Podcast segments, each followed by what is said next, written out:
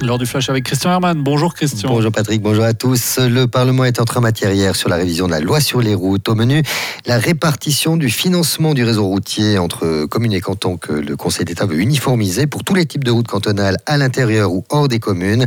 Les députés devront toutefois décider lors de la lecture de détails s'ils soutiennent le projet du gouvernement qui propose une répartition de financement à hauteur de 70% pour le canton et 30% pour les communes ou s'ils suivent la vision de la commission de l'équipement et des transports pour une répartition répartition 75-25. Les machines de chantier s'activent à Martigny. La transformation de l'avenue des Neuville a démarré du côté de l'Expo. Les travaux consistent en la réalisation d'un tronçon inférieur routier à la place du passage à niveau du train régional. En clair, le trafic motorisé passera en dessous de la voie ferrée.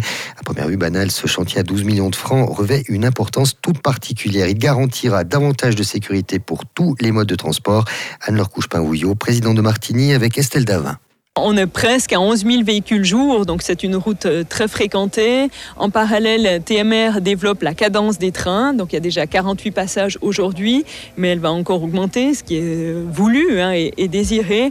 Donc ce qui amène à des enjeux potentiels de barrières qui se ferment ou pas, ce genre de problématiques avec beaucoup de voitures de manière assez difficile et pointue. Donc la route qui va aller sous les rails résolvera ce problème. Notez que cette réalisation vise aussi à augmenter la sécurité des amateurs de mobilité douce grâce entre autres à un cheminement piéton-vélo séparé du trafic routier.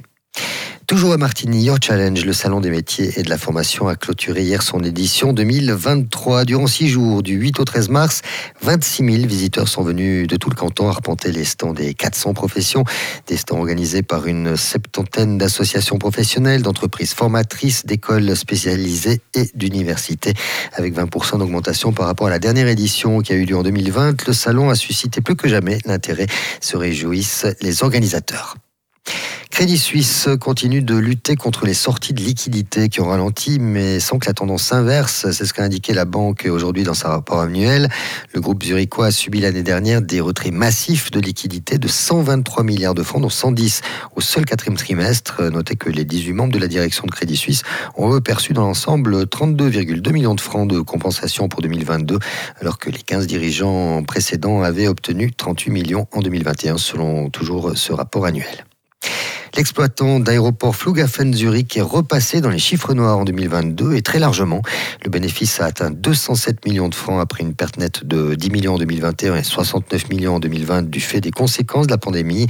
Un dividende sera à nouveau proposé, c'est ce qu'indique aujourd'hui l'entreprise. Merci Christian, on vous retrouve à 10h.